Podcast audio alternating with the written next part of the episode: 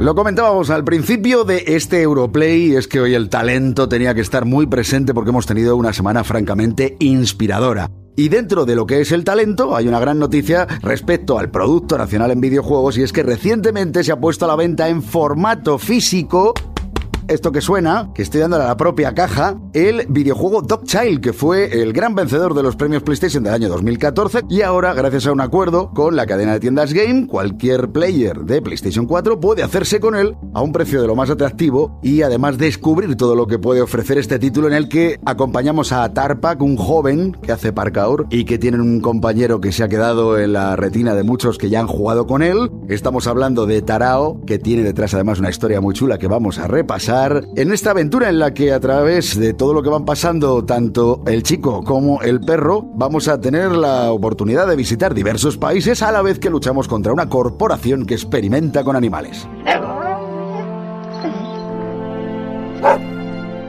Y para hablar de esta gran noticia y de nuevos proyectos y por qué él es talento en estado puro, tenemos con nosotros a Darío Ábalos, que es director de Animatoon Studios. ¿Qué tal, Darío? Hola, ¿qué tal? ¿Cómo estás? Oye, muchas gracias por venir. A vosotros por invitarme. Y lo segundo, enhorabuena, porque estamos acostumbrados a entrar en las tiendas. Es como cuando antes eh, entrabas a las tiendas de discos, veías el disco publicado, pues ahora entras a las tiendas de los videojuegos. Bueno, pues mira, está publicado pero ¿cuántos de esos juegos son españoles? Pues mira, afortunadamente yo soy uno de ellos. Eh, también hemos tenido compañeros que los han sacado este año, pero para nosotros ha sido también muy especial porque cuando, cuando sacamos nuestro juego no teníamos contemplada la posibilidad de sacarlo en, en retail.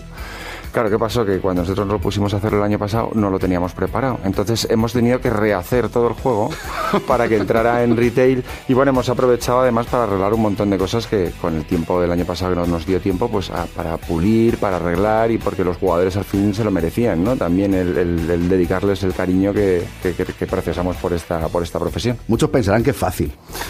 Porque, tú, todo lo que haces es fácil, ¿no? Sí, está, está, todo chupado, por eso, por eso duermo una hora al día y el resto trabajo que que no tengo sueño, no, pero en realidad es, es, difícil porque cada día que va pasando te tienes que enfrentar a nuevos retos y desde la impresión de la carátula que tiene que ir con un pantón especial porque Japón lo quiere así. Ha quedado bonita, ¿eh? Ha quedado chula. y además es que tenemos, ahí un ilustrador que es Jorge Santamaría que es una bestia parda y el tío, lo deja todo muy niquelado, ¿no? imagino lo ha firmado Darío, ¿eh? Esta se queda firmada, vamos, vamos, vamos, vamos.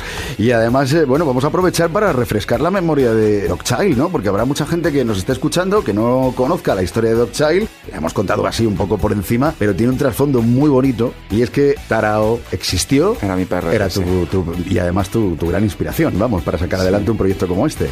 Sí, porque esto es una de las cosas que a uno siempre se le quedan dentro, ¿no? Y yo, pues si, pues si no existiera la ley, pues sería un auténtico gamberro contra aquellos que hacen daño a los animales, ¿no? Muchas de las cosas que veo, que lees, no, no, no, no lo llegas a entender y te da rabia, ¿no? Y entonces un poco la intención del juego era, yo pasaba muchas horas con mi perro Tarao y además cuando nos encontramos yo era también bastante jovencito, entonces pasábamos mogollón de aventuras.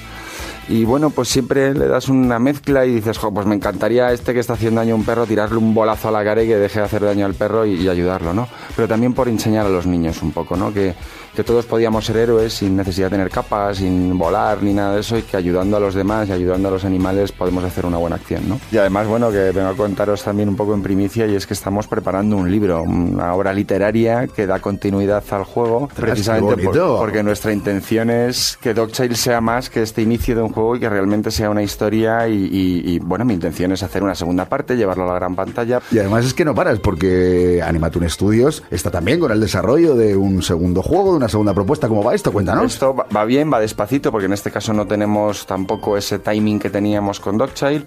Y, y lo voy a contar porque a mí me parece gracioso. Eh, viene un poco de la frustración de los comentarios de la gente con Dogchild que decían que por qué el perro no moría, que por qué el tío no mataba a nadie. Entonces, claro, yo decía a la gente, pero tío, o sea, que he hecho un juego para chavales, para que no haya violencia. Ah, porque la violencia tal. Y dije, bueno, voy a hacer un juego para que la gente se divierta lo que hice fue quitar la violencia de por en medio y dije, voy a hacer Moerakis. ¿Y qué era Moerakis? Pues, pues unas bolas de piedra que hay en la playa de Nueva Zelanda y dije, pues de repente se transforman, se convierten en golems y juegan al fútbol americano dándose de porrazos y desintegrándose. No me digas. Fantástico, a la gente le encanta. O sea, de hecho en las ferias de este año pasado, cuando le hemos enseñado, o sea, había colas ahí para jugar a nuestro prototipo, porque no, todavía, todavía no tenemos un juego. Y un poco también intentando aprovechar el talento que hay aquí.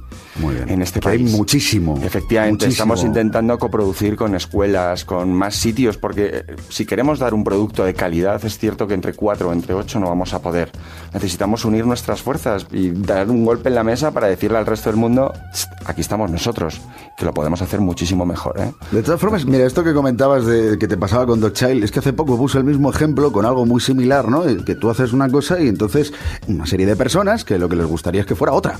Ya. Ya, ya. Bueno, pues ponte tú, me refiero. Pero un ejemplo claro es como si tú te pones a ver Pesadilla en la cocina de Chicote Mm. y dices, pues vaya porquería de programa, porque no me da las recetas. Yo lo que quiero son las recetas y verle cocinar. Ya, pero es que de eso no va este programa. Exactamente. Pues esto es lo mismo. quien ha tenido un perro y ha vivido con él, entiendo que comprende qué es lo que he querido contar. Por desgracia, TJ se fue el año pasado y que era mi, el hijo de Tarao, estaba conmigo. Y tengo un nuevo compañero de estudio, ¿eh? que se llama Bowie. Bowie, me Eso. encanta el nombre. Hombre, por Dios, Bowie. O sea, pedazo de nombre le ha puesto, por Dios. Sí. Oye, yo te voy a dar una sorpresa para tus Cuenta. oyentes y es que quiero darte como 10 o 12 juegos. Vale. ¿Vale? Para que vosotros eh, con el tiempo a vuestros oyentes les, les regaléis un código de Dogchild, me mandáis los correos y así invito también a todos los oyentes a que pruebe Dogchild. Otra sorpresa, pueda- otra sorpresa. Esto, esto- esto vamos, vaya programa, una tras otra, entre las que esperábamos y las que no, sí señor.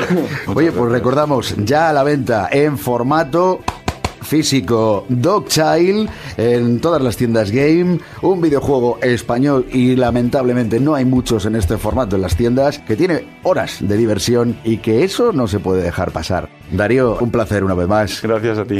Talentos Made in Spain.